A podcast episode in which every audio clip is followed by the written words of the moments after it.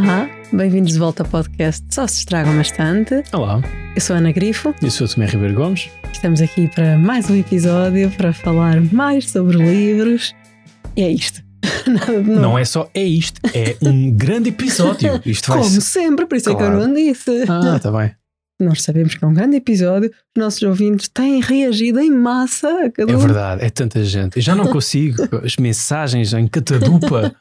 eh, e já às vezes tenho dificuldade a sair de casa É, é? por causa dos repórteres. Ah. Sim, claro. Não, estamos, estamos a Qual é que é o exagerar. tema? Tomé, Tomé, Tomé, qual é que é o tema do próximo episódio? Sei que é. Ah, se punha assim a mão à frente, Sais de óculos declarações. escuros. Sim. eh, sim. um chapéu, tábuas Claro. muito grandes. Uhum. Sim, estamos a exagerar, claro, mas Só um bocadinho. as reações que temos tido têm São sido boas. bastante boas. Sim, Algumas, mas contentes. sim. Já temos muitas sugestões de episódios para É fazermos. verdade. Nós temos um documento com temas e Sim. é sempre entrar coisas. Sim. E também sugestões de livros, de Uhum. eh, filmes, Sim. coisas que iríamos gostar. Uhum. É. Ou seja, no Natal é muito fácil para os nossos ouvintes saberem o que é que nos vão oferecer. Estamos à espera, queridos. Não esperava isto, mas subscrevo. Uma vez na vida não sou eu a pedinchona. mas vamos avançar. Sim, isto era a brincar só para ok. Não, vamos criar uma wishlist assim, de acesso aberto Isso, isso, na isso. Amazon. Não, sabes que isto é ao contrário. Nós é que temos de dar coisas aos ouvintes, temos de fazer giveaways. Ah, pois Mas é. pronto, lá chegaremos. Sim. Vamos às recomendações Vamos. Sou Primeiro eu a tua recomendação. Começo, exatamente. Eu trouxe o Miguel Monjardino. Ah, olá! Não, infelizmente ele não está aqui. Por onde irá a história? Subtítulo: O desequilíbrio do sistema internacional e o futuro da geopolítica. Isto é um livro difícil para mim trazer por duas razões. Um é a área em que eu trabalho academicamente, que é a geopolítica, as relações internacionais. Por isso eu vou, vou ser comedido nesta apresentação para tentar não entrar por muitos detalhes, Vamos né? ver. Toda a gente sabe, não é? Quando se começa a falar daquilo que se sabe mais, gosta mais, é, é perigoso. Portanto, vou tentar eh, não entrar muito por aí. E depois também é difícil porque o Miguel Mojardino é uma pessoa muito importante para mim. Uhum. Aliás, é talvez a razão para eu ter ido para esta área, realmente. As pessoas devem conhecê-lo dos comentários que ele faz na SIC Notícias. Ele é eh, comentador eh, residente na SIC e aparece muito no- na edição da noite da SIC Notícias. Acho que é onde ele aparece mais, a fazer análise destes, destes temas. Também é professor eh, convidado na Católica, na Universidade Católica Portuguesa, eh, e fiz o mestrado lá um bocado por causa dele, eh, uma cadeira que ele tinha lá com, com o professor Cardoso Reis, que é outro bom comentador e analista. relacionado. Estás a ver o problema, Ana? Eu não disse. É muito difícil. É muito difícil. Bem, tentando limitar-me ao que eu acho que, que pode ser de interesse eh, geral, isto, obviamente há agora uma grande vontade de começar a perceber estes temas da geopolítica Uhum. eh, e da política internacional, depois da invasão em larga escala da Rússia à Ucrânia. Eu digo em larga escala porque a verdade a invasão começou em 2014. Uhum. Uh, nós estávamos ambos em Ciência Política e Relações Internacionais. Eu lembro muito de 2014 de como se falou nisso. Epá, eu lembro-me da indignação com não haver mais indignação em relação a isso. Uhum. E a falta de resposta de- da parte do- dos Estados Unidos, da União Europeia, em relação a uma violação tão clara da, da soberania uh, da Ucrânia. Agora, em fevereiro de 2022, isso foi ainda mais claro, não é? Se em Sim. 2014 a Rússia aproveitou aquela coisa de são só voluntários, não é? não são soldados russos, não sei o quê. Agora a coisa foi muito mais clara, em parte porque os Estados Unidos alertaram tanto, tinham informações que aquilo ia acontecer e que as tropas estavam todas ali a, a- a massificar nas, nas fronteiras. E, hum, bom, no dia 24 de fevereiro o mundo mudou para nós, não é? Uhum. Eh, europeus, pelo menos. Guerra voltou à Europa, é mentira, já havia guerra na Europa mas pelo menos voltou às televisões europeias e aos jornais a sério. Mas lá está, digo jornais, ponto e vírgula, porque acho que uma das grandes vantagens de ler este livro, e o livro são crónicas do Miguel Monjardino no Expresso, desde o início da colaboração dele com o Expresso, que acho que é 2007, 2008. Quem lê as crónicas e quem lê o livro, além de- das crónicas, o livro tem uma, uma introdução e uma conclusão novas, inéditas, bastante, muito boas. Quem lê isso não se fica pelos telejornais, portanto percebe que além de- de- das questões do dia, que normalmente não são de política internacional, mas agora Sim. começam a ser algumas, há outra profundidade analítica que é preciso, é pá, mesmo para leigos é preciso começar a tentar ter algumas noções, porque quando as coisas acontecem parece que são novas e, e surpreendentes e impensáveis, mas não, havia, Havia, todo um lastro. sim. E temos de recordar: o mundo é boas cenas. Exatamente, obrigada, Ana, exatamente. Faltava. Bruno Nogueira, o mundo não é só isto, o mundo é boas cenas. E temos de conhecer essas boas cenas. Exatamente. E para isso é importantíssimo ter análise. Uhum. é? E é isso que o Miguel faz tão, tão bem: análise. Para dar um exemplo, depois da invasão em 2022, de repente toda a gente, ah, então a Europa estava na dependência energética da Rússia. A Alemanha dependia em para aí 50% do gás natural ah, russo, 50% do gás natural da Alemanha para aí vinha, vinha, vinha da Rússia. Ah, Portugal não, não, estava, não Uhum. tinha essa dependência nem de petróleo nem de gás natural russo, temos outras fontes, em parte porque houve uma política de diversificação de, de, de fontes. Aliás, Sines, hoje fala-se de Sines receber gás natural liquefeito dos Estados Unidos para depois mandar para o resto da Europa, em parte porque foi feito esse investimento em Sines, Uhum. no Porto de Sines, que não, não tinha essa capacidade. São capacidades que há muito poucos portos na Europa que, que têm.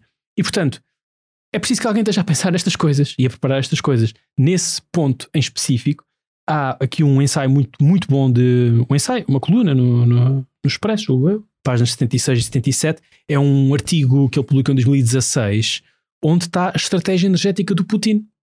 Ou seja, não é novidade nenhuma para ninguém que analise estas, estas questões que havia esta dependência Uhum. energética da Alemanha. E o que alguém como o professor Miguel faz é explica-te estas coisas que estão a acontecer por baixo da superfície, Sim. que é a atualidade noticiosa, por baixo dessa superfície passam correntes, não é? Da água, agora estou a usar a metáfora do, do mar. Portanto, ele mostra-te estas correntes que estão, que estão a passar e que, mais tarde ou mais cedo, podem dar em crise Sim. não é?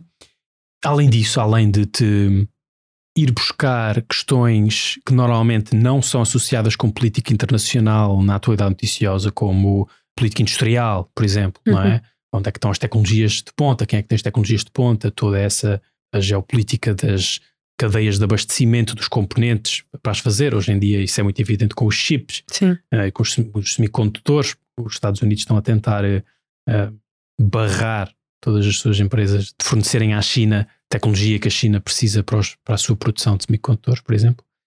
Ou fluxos económicos, ou fluxos eh, migratórios, é? tudo isto são questões geopolíticas. A geopolítica o que faz é isto, é? mostra-te como a, inter- a interseção Uhum. entre dinâmicas que não são necessariamente políticas, é? são dinâmicas da geografia, Sim. geografia humana e uh, a política. E isso faz com que tenhas de olhar um bocadinho para o mundo todo. E o professor Miguel faz isso muito bem, traz-te geografias uh, diferentes e uma coisa que se vê muito ao longo do, do livro é a questão da perspectiva. Pequim vê determinado acontecimento de tal Uhum. forma. Ok. Moscovo uh, olha para isto de determinada forma. Em Washington pensa-se que Uhum.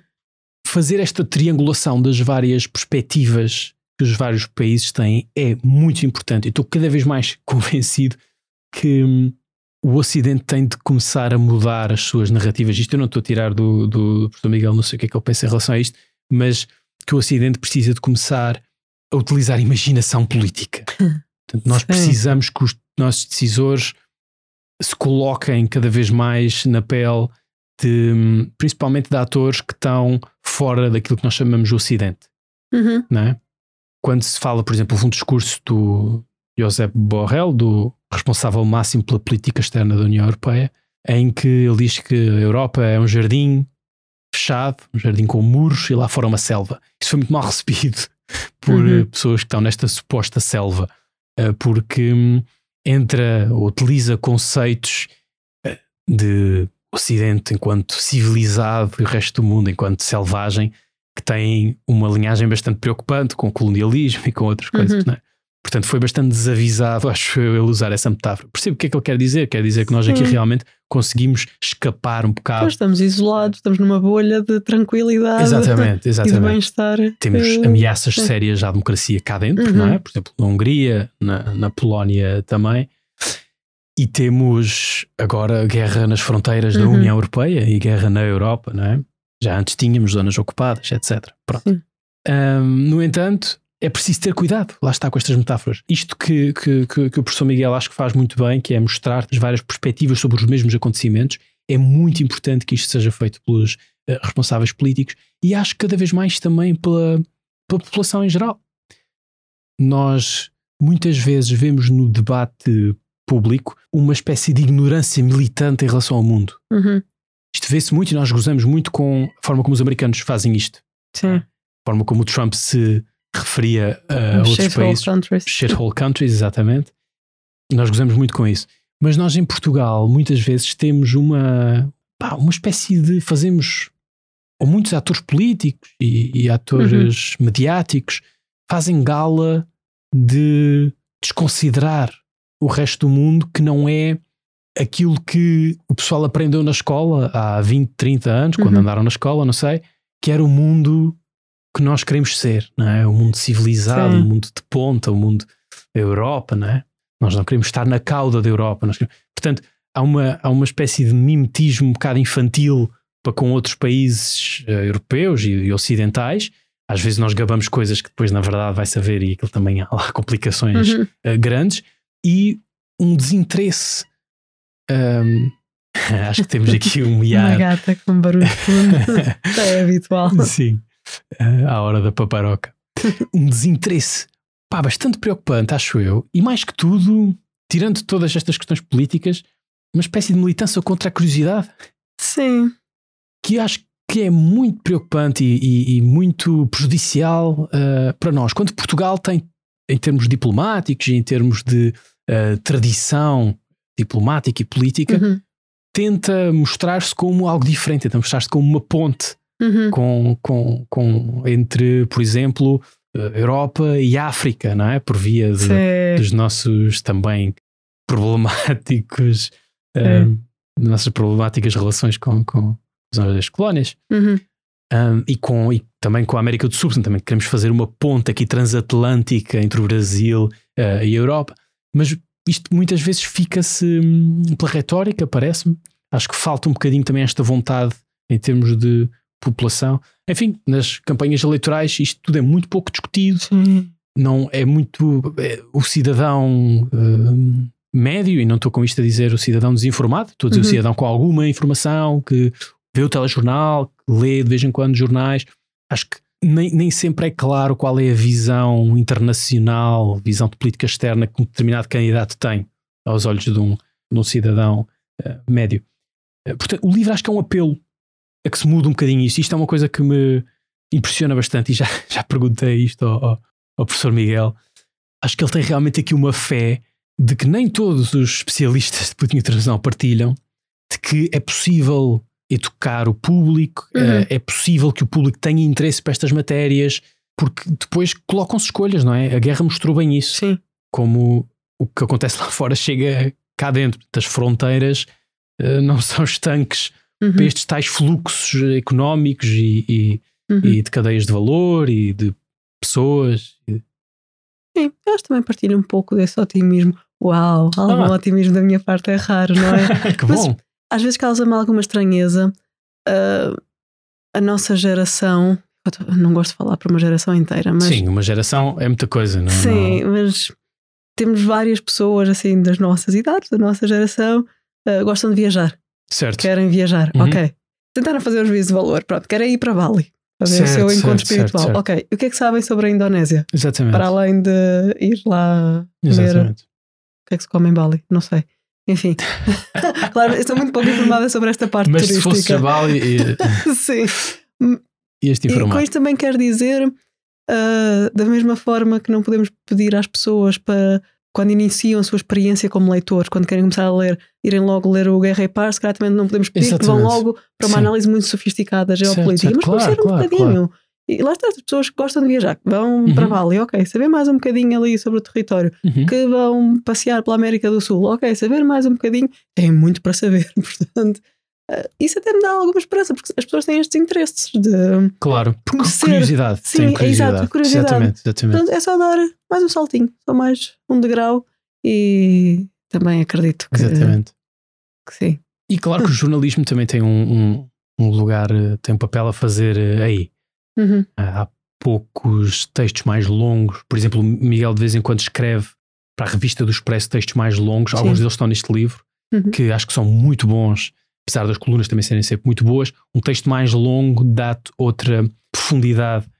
Uh, por último, deixa-me só deixar-te aqui o que ele na introdução diz que são as quatro regras para avaliar uh, os factos, que acho que é um dos maiores charmes deste, deste livro.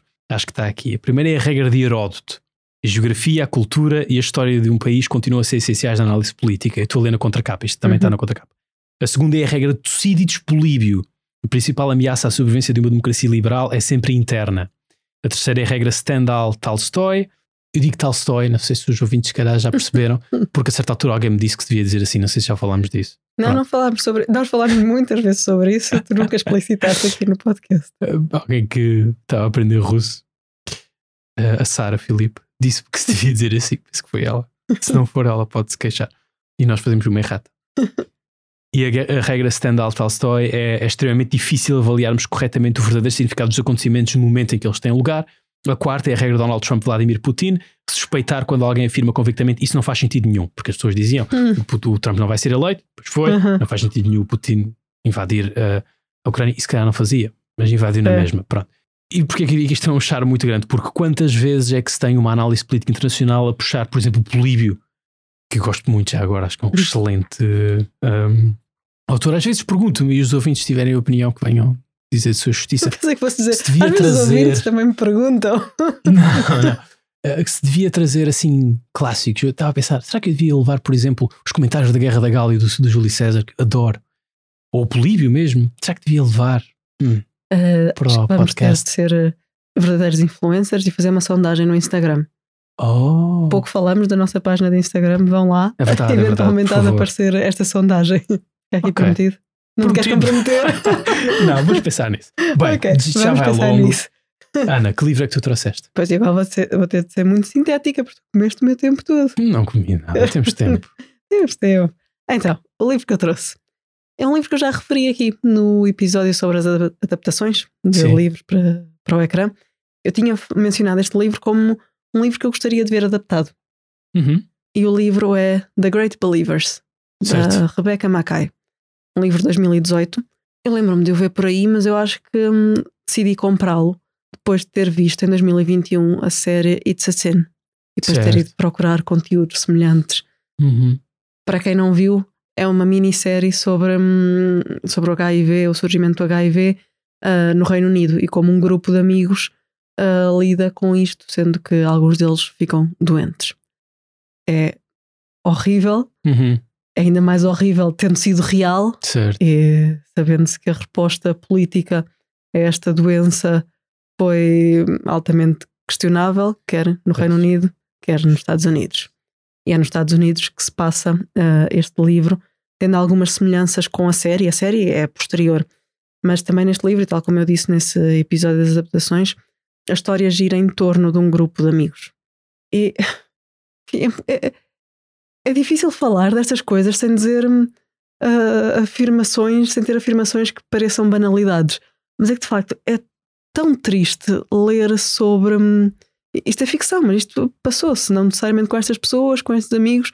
É tão triste ler sobre uma geração que perdeu vários homens jovens, principalmente porque os governos não quiseram saber e porque os uhum. encostaram completamente a um canto e não lhes deram condições para se tratarem, não, não começaram, não apostaram desde o início na procura de uma cura.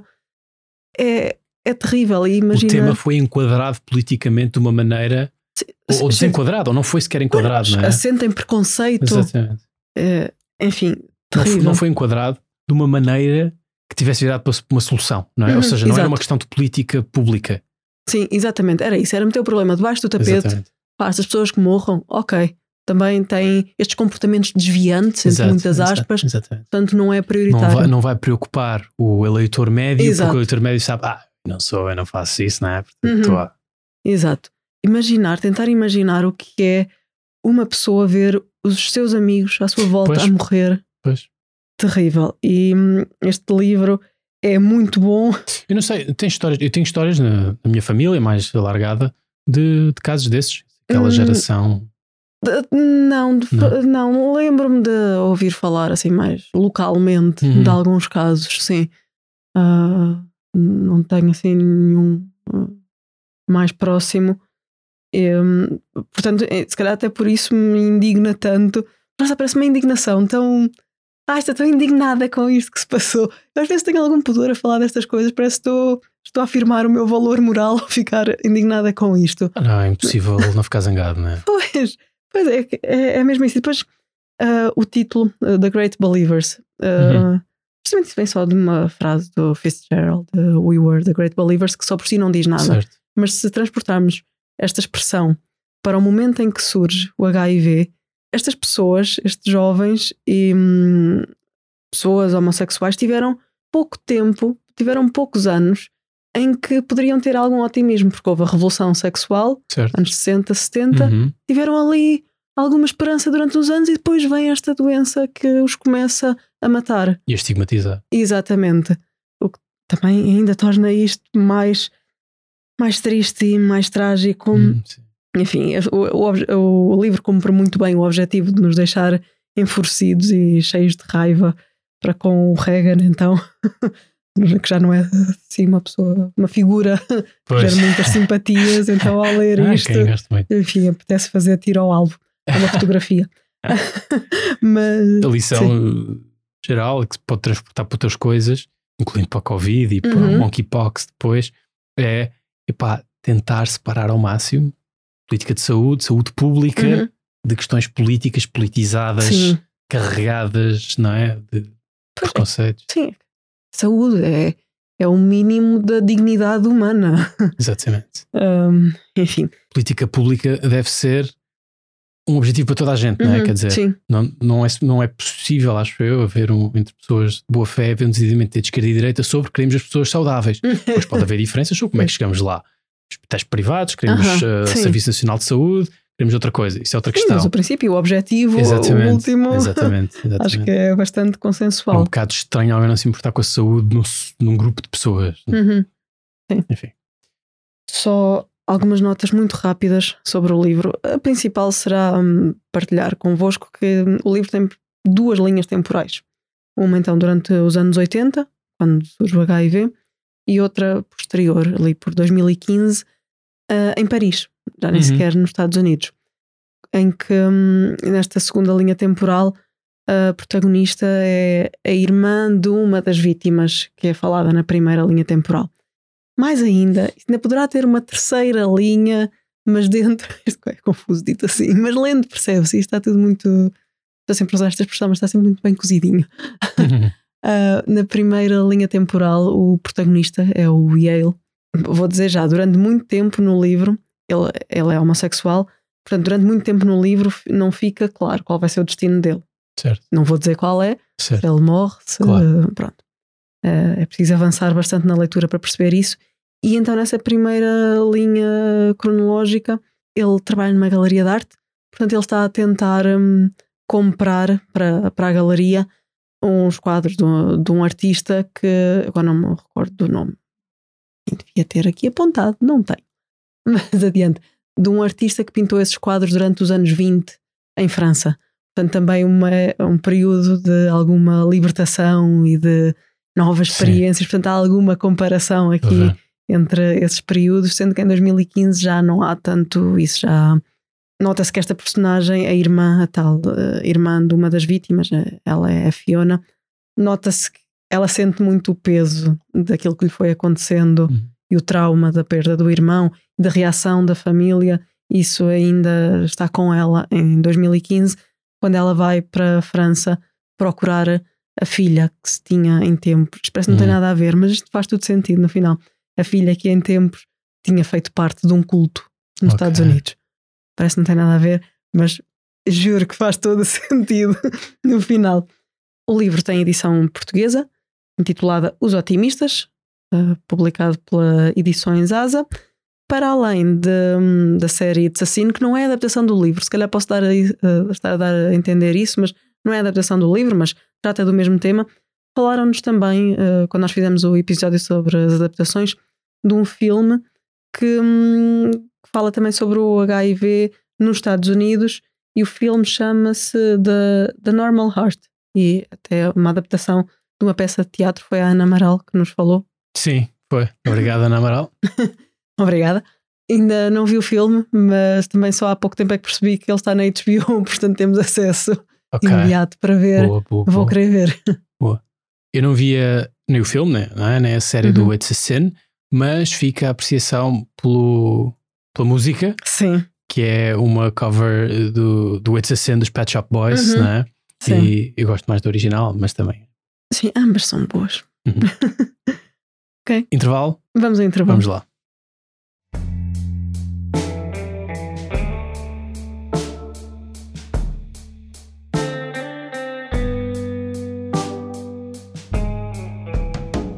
Bem-vindos de volta.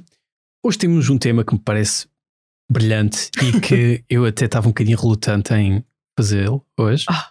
porque estava tipo a guardá-lo para mais tarde, que é personagens que nos marcaram, personagens literárias que nós apreciamos uhum. especialmente podemos mais tarde fazer uma atualização. Nada disto que nós Sim. dizemos está escrito na pedra. Mesmo o episódio sobre os livros preferidos, nós entretanto percebemos é que nos esquecemos de, é de alguns livros. Sim.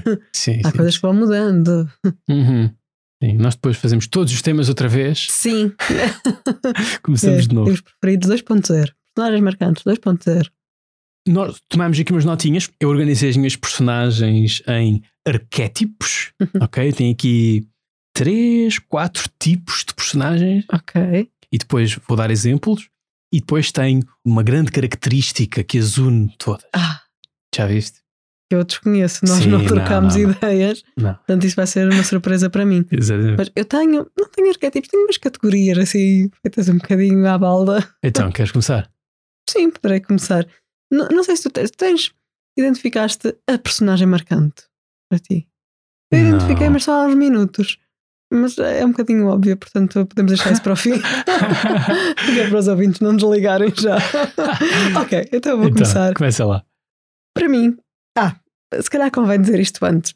Eu percebi que tendencialmente, para mim, personagens marcantes são personagens femininas. Certo. Ah, mas a hum. que tenho depois como a personagem marcante é, é um homem. Ah, se calhar, já estou aqui a suspeitar. É possível. Também tenho, acho que também tenho essa personagem aqui. Não sei, tenho aqui escrito. Enfim. Ok tendencialmente personagens femininas. Uhum. Mas tem aqui um ou outro homem.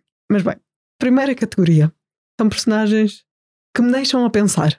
Certo. E que eu fico ali com elas durante muito tempo. Hum. São personagens banais.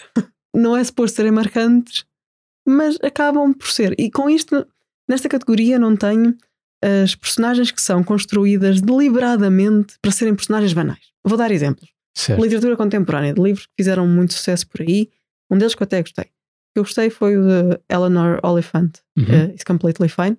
Acho que é este, uhum. vou ver. Ok. A Eleanor está construída mesmo para ser. Ah, ela tem uma vida tão normalzinha. Sim.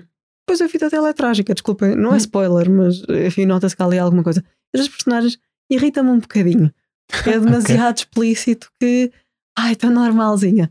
O que eu quero dizer. Ah, essa não está na, nas tuas não, preferidas. Não ok, está, ok, ok. É um exemplo negativo. Sim, sim. Há uma outra eu não deveria falar sobre os livros que não gostei assim tanto, mas há um livro que tem muito sucesso por aí, de literatura contemporânea e nos book talks desta vida Sim. e afins. O A Man Called Ove. Certo que agora tem um filme Sim, com, Tom, Tom Hanks, Hanks. A Man Called Otto. Exatamente. Okay. A ideia também é, ah, ele é só um velhote resingão dos muitos que há por aí. Okay. Não, não gostei assim tanto do livro e, e lá está, a ideia é que ele é tão normalzinho. Não é, ele é um bocado mal educado uhum. e e dá pontapés a um gato. Portanto, não. Imperdoável. Sim. Agora, as personagens que eu coloco mesmo aqui nesta categoria. A Helena, da Amiga Genial, da Helena Ferrante. Muito bem. Lenu. Sim, a Lenu. Ela, também, pronto, é ela a narradora e não é uma narradora em, quem se possa confiar sempre. Hum. Mas ela descreve a amiga, a Lila, como sendo extraordinária. Uhum. E descreve-se a si própria como não sendo. Okay. E de facto, acho que não, ela não é extraordinária, ok?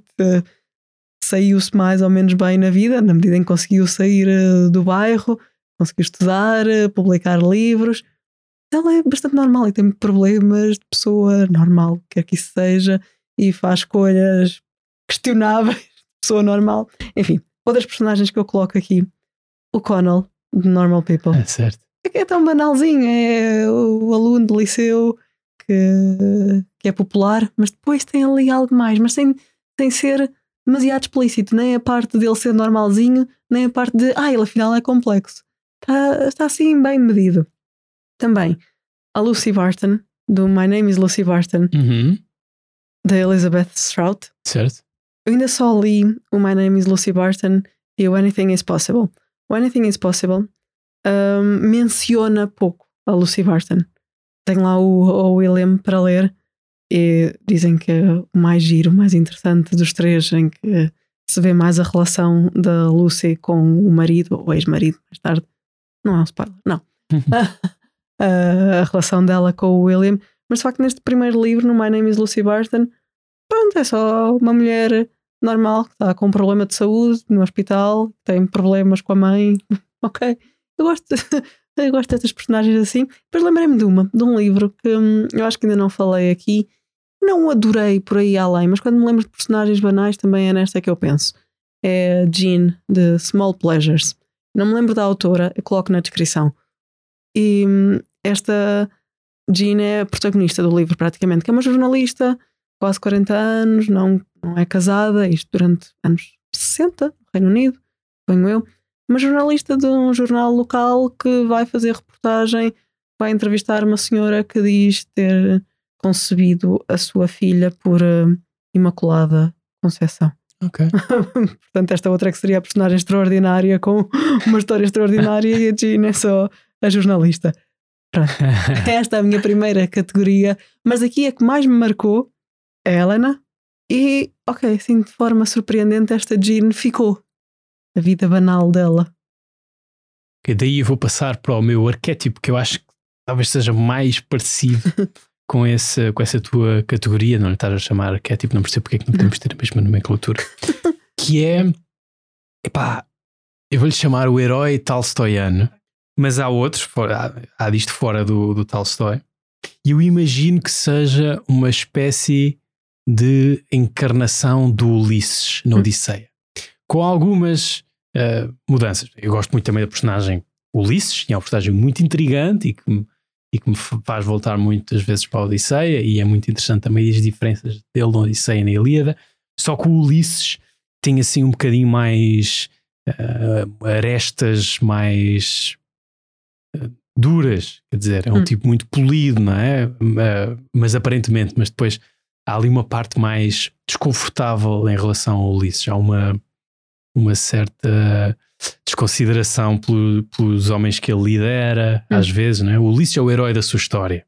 Sim. Pronto. E estas outras personagens que eu ponho neste arquétipo, apesar de eu os considerar espécie de personagens odisseicas ou ulisseicas, não têm tanto isso. E então, nós temos o Levin Hum, na, na Karenina, Sim. o, o Konstantin Levin, Kostya. Temos o Pierre no Guerra e Paz, também do Tolstói, por isso é que eu lhe chamo o herói tolstoiano, porque já são Uhum. vários. Um bocado Andrei também, o príncipe Andrei no, no Guerra e Paz. E temos a personagem principal dos cossacos, que eu não me lembro do nome, devia ter visto, lembras? hum, não. Todas estas personagens, e estas três são do quatro, são realmente do Tolstói. Posso acrescentar aqui um bocadinho o Holden Caulfield do J.D. Salinger, do The Catcher in the Rye, do, ah, queria dizer em português, mas é muito difícil. Não é à procura, no centeio, não é? À procura no centeio. Sim. E estes são, eu chamo-lhes heróis, não no ponto de vista de serem personagens heróicas como nós pensamos hoje em dia num herói, mas no sentido mais homérico ah, do, do herói. Não é necessariamente alguém que faz grandes Uhum. feitos Ok. é difícil explicar, mas tem a ver, acho eu, com, com a autoria de si próprios. Portanto, é uma pessoa que é aquela pessoa. Hum, Não sei se isso faz muito sentido. Uma espécie de posse ah, do próprio sobre si. Ok. E todos estes heróis do Tolstói estão em busca do bem, da boa vida, Uhum. do, do, do de sentidos, não necessariamente do sentido. Normalmente para o Tolstói é do sentido da vida, Sim. mas depois acabam por encontrar, acho eu, vários sentidos, porque não há só um sentido Uhum. há vários, não é? O Levin, nas suas, nas suas discussões no Zemstvo, não é? Uhum. No, no, no conselho, conselho da, da, da província, se põe eh, com as suas discussões políticas, né? a certa altura no livro ele descobre a política local, as discussões todas que ele lá tem, que o Tolstói coloca lá todas, né? as cenas da, da ceifar, não é? O, o Levin a ceifar, é o Levin uhum, que ceifa sim, também. É. Em todas estas coisas ele está à procura aqui de significados para, para a vida, não é? Claro que isto depois tudo em oposição com a cena trágica da Ana Karenina e do Karenin e do, e do, e do, do outro parvalhão do Vronsky. Do Vronsky. Só uma vez fizemos personagens mais testáveis, podemos fazer. Está lá o, o, o Vronsky. O Vronsky. Um, no entanto, portanto, eles não é, encontram várias coisas. Quando estão à procura de uma só grande coisa, às vezes ficam insatisfeitos. O tipo hum. dos cossacos, que nós não nos lembramos do nome, está à procura de um tipo de vida mais puro entre os cossacos, entre este povo, não é? Uh, no Cáucaso.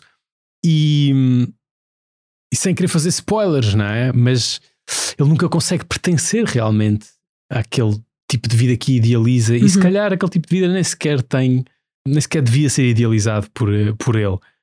Ah, portanto, a personagem chama-se Olenin. E quer ele, quer o Levin, quer o Pierre, quando descobre a maçonaria, lá uhum. páginas 500 para aí, ou 600 do, do Guerra e Paz. O, o Andrei, na sua experiência na guerra. Uhum. Estão todos à procura de, de, alguma coisa. Pronto, depois tem aqui. Uh, eu acho que o Tolstói escreve muito bem mulheres, personagens femininas. Às uhum. vezes Achas que não? Ok, bom. Isso, olha, isso é, isso é, Tolstói é tão grande que se calhar dá para fazermos um, um, tema, não é? Não como livro que qualquer um de nós traz, mas como tema da, da discussão, fazemos Tolstói.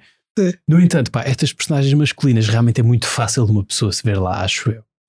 Pelo menos eu vejo muito em certos aspectos destas personagens. Vão ter os ouvintes de, de adicionar algo a esta discussão, porque eu não te consigo dizer se eu me revejo nas personagens masculinas de Tolstói, okay. né? Mas eu também tenho personagens femininas de Tolstói aqui. Ah, ok. Que é noutra, posso. posso... Podes, podes. Bem, eu não, vou, eu não vou já abrir essa categoria que tem só personagens femininas, mas é a Natasha.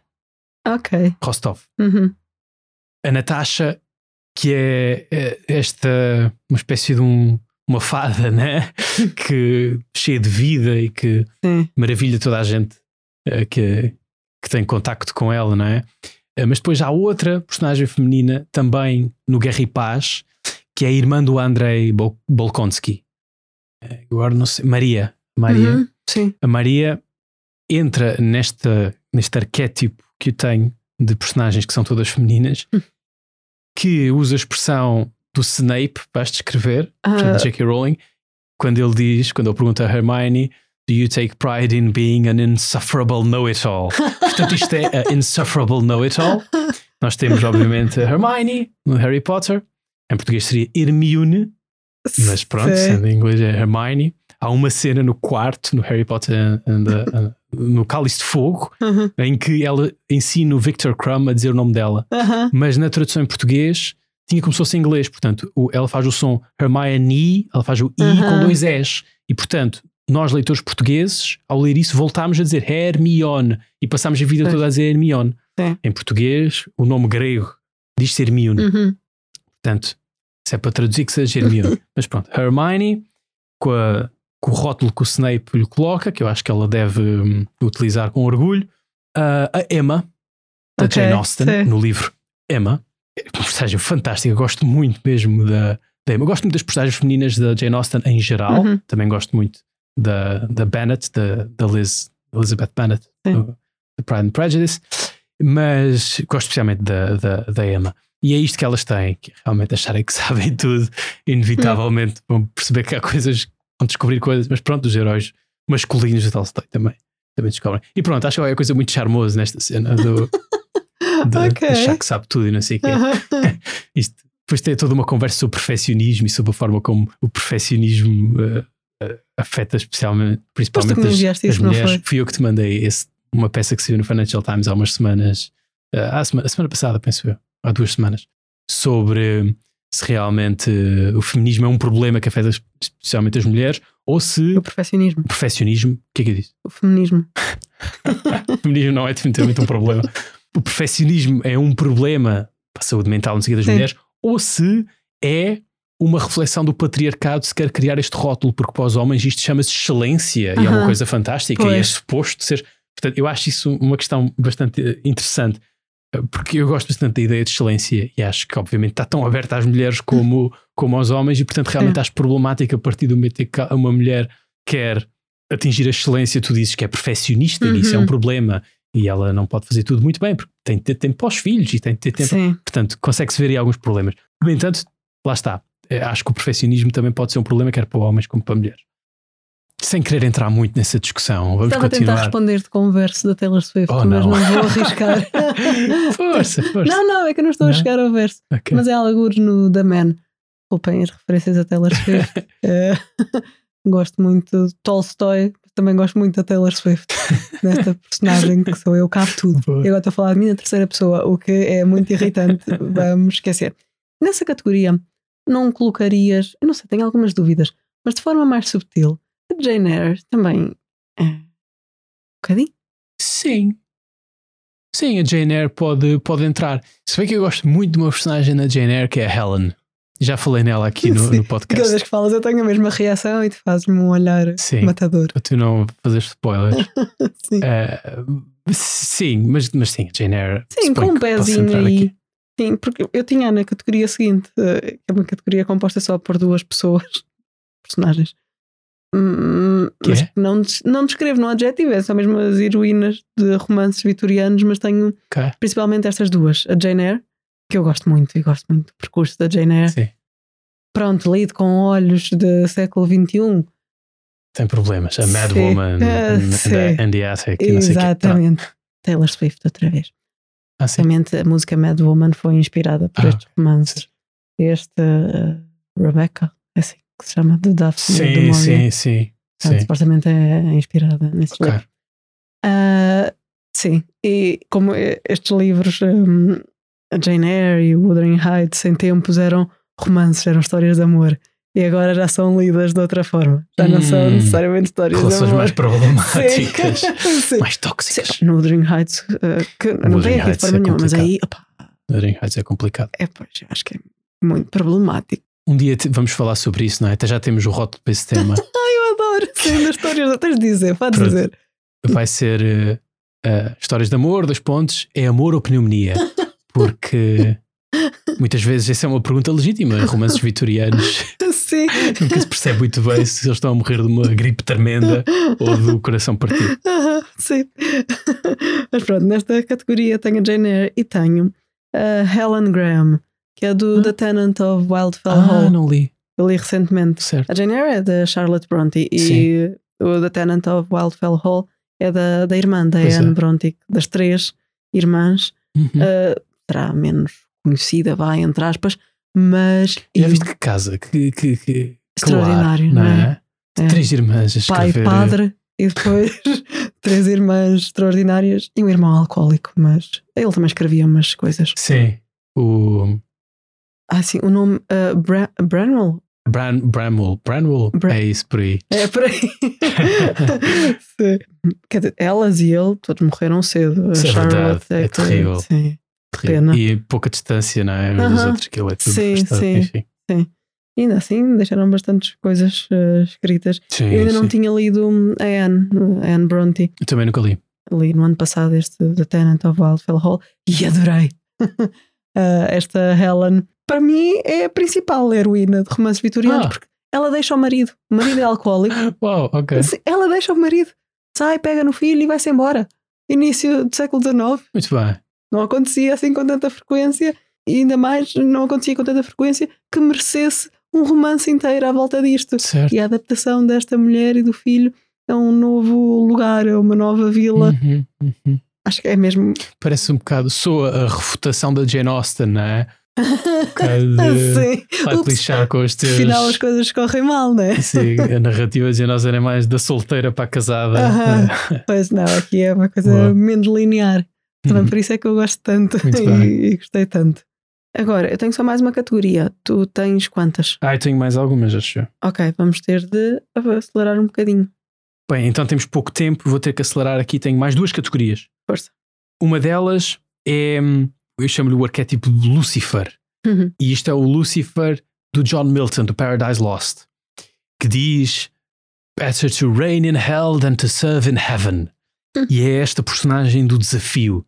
É esta personagem que prefere a ruína absoluta a ceder uhum. o que uhum. quer que seja. Sim. Esta crença no próprio que acho epá, admirável, não é alguém que eu queira ser, não é necessariamente alguém que eu admiro se estiver eh, a lutar para alguma coisa má, vá, uhum. para simplificar.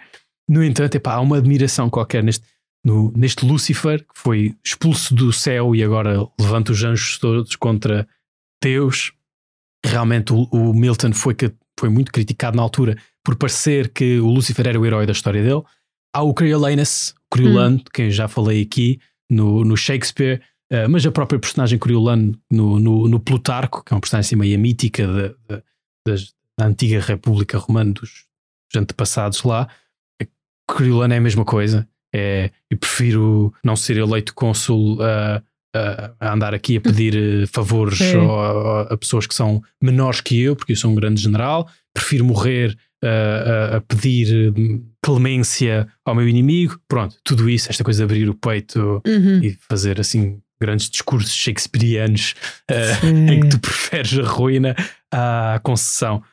A Antígona, também há uma mulher aqui, a Antígona, no Sófocles, mesma coisa, tem os seus princípios.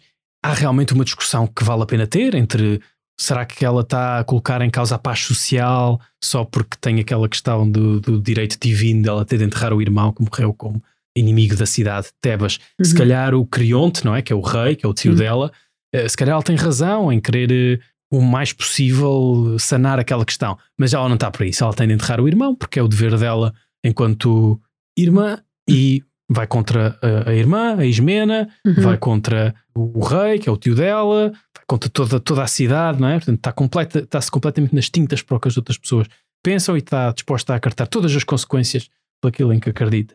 E depois a minha última, falta-te uma categoria, não é? Sim. Ok, então eu faço a minha última e depois tu fazes a tua, para acelerarmos.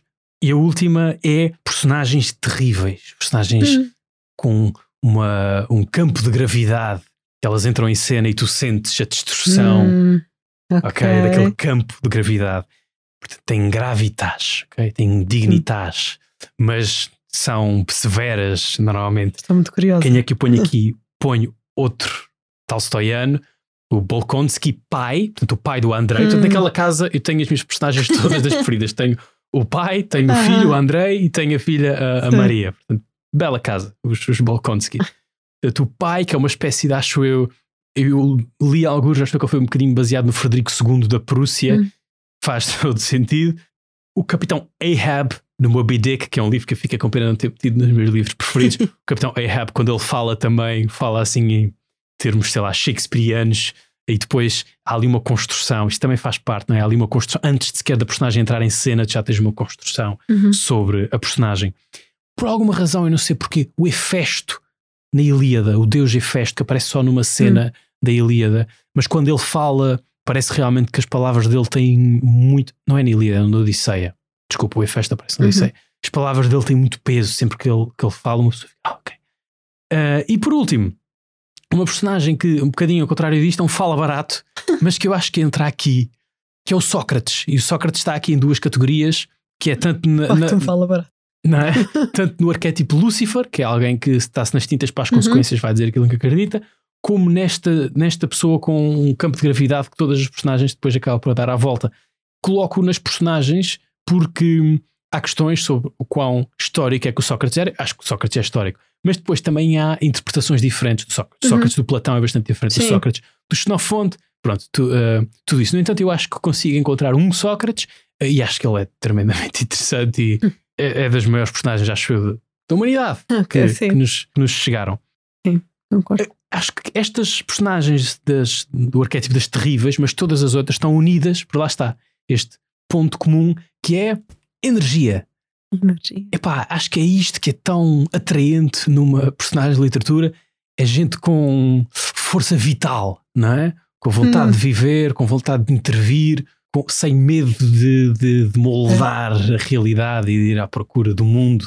Não é, não é, não é gente enclausurada, é gente. Ops. A personagem marcante que eu tenho é o oposto disso. Oh, não. não é o Levin, eu achava que era o Levin. Não é. Ah. Uh, não é. Então. P posso dizer já? Diz, Diz já está, já acabei. É o Raskolnikov. Uau! Não é. Uau! Ui! Assombra durante anos a vida de uma pessoa. Ui. Como tu passas ali aquelas páginas dentro da cabeça dele. Uau, não estava nada à espera. Não. Eu pensei várias vezes: ah, eu não tenho aqui personagem nenhuma de Dostoevsky. Mas se calhar é por causa disto, porque lhes falta hum, alguma energia. Bem, isto se calhar é, é, pois, é, pois, é injusto. Eles têm muita energia interior, talvez. Né? Sim, não mas não para mudar o mundo. Pois, pois uh. quem, quem, tenta mudar o mundo normalmente é, não devia, é, com, é com propósitos um bocado conturbados e virtuosos. Sim, eu acho que para mim é a personagem mais marcante Uau. da literatura. sério? O Levin, como é que eu ia dizer isto? Não sei. Eu gosto muito do Levin. Hum. Apetece-me que ele se corporize okay. e que vá morar comigo. Desculpa. eu sei. Não é. Sei.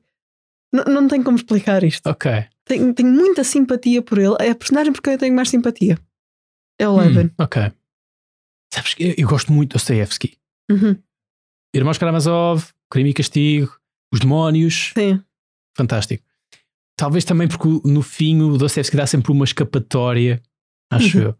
Os, os cadernos da Casa dos Mortos também, se calhar é menos uh, otimista no fim, mas eu acho que tem pouco tempo para a cena do mito de Sísifo e para a cena do, do, do, do vazio de significado uhum. e das pessoas que vivem consumidas pelo vazio de significado e à tem procura. pouco tempo?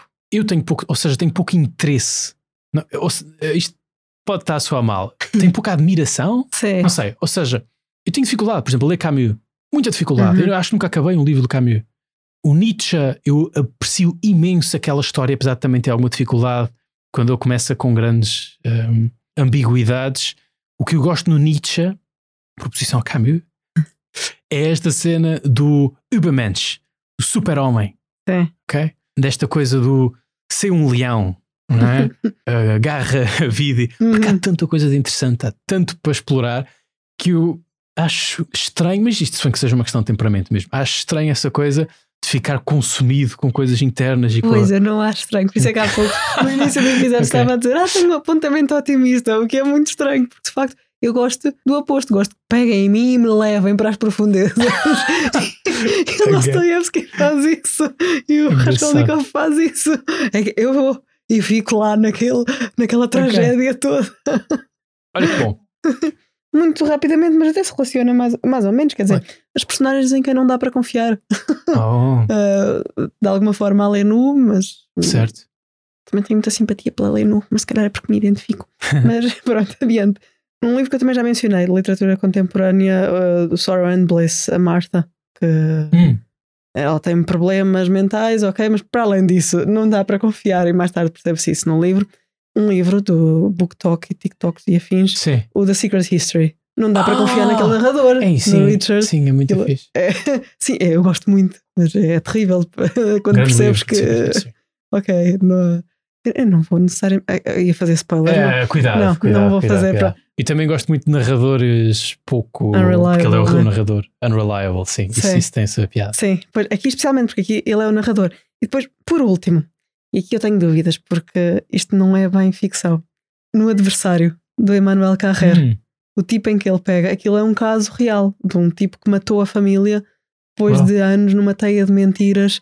Basicamente, o tipo Jean-Claude Romain ele mente à família toda a partir do momento em que diz que concluiu o curso de medicina. Ah. Sai todos os dias de casa para ir trabalhar, mas ele não vai trabalhar, ele não é médico. E no final acaba com isto, isto não é spoiler nenhum, porque acho que é dito logo no início, de assassinar a família, a mulher e os filhos. E, e o livro é mais ou menos para tentar, tentar que ele consiga alguma redenção. Mas este tipo existiu e fez, o Carrer pegou neste tipo para fazer isto, para escrever este livro, que é a melhor porta de entrada no Carrer, segundo dizem. Eu só li o adversário e gostei muito. Sim, mas isto é francês, não foi? Não, por acaso não. Era, seria um bom livro para ler em francês. Pronto, termino com essa nota super positiva, não é? Muito bem. Este que também me arrastou para as profundezas. Pois, que tu és da noite e eu sou do dia, tu és da escuridão e eu sou da luz. Citando Taylor Swift, Meet Me at Midnight. Acho que é uma boa nota com a qual acabar o episódio. Obrigado. Tchau.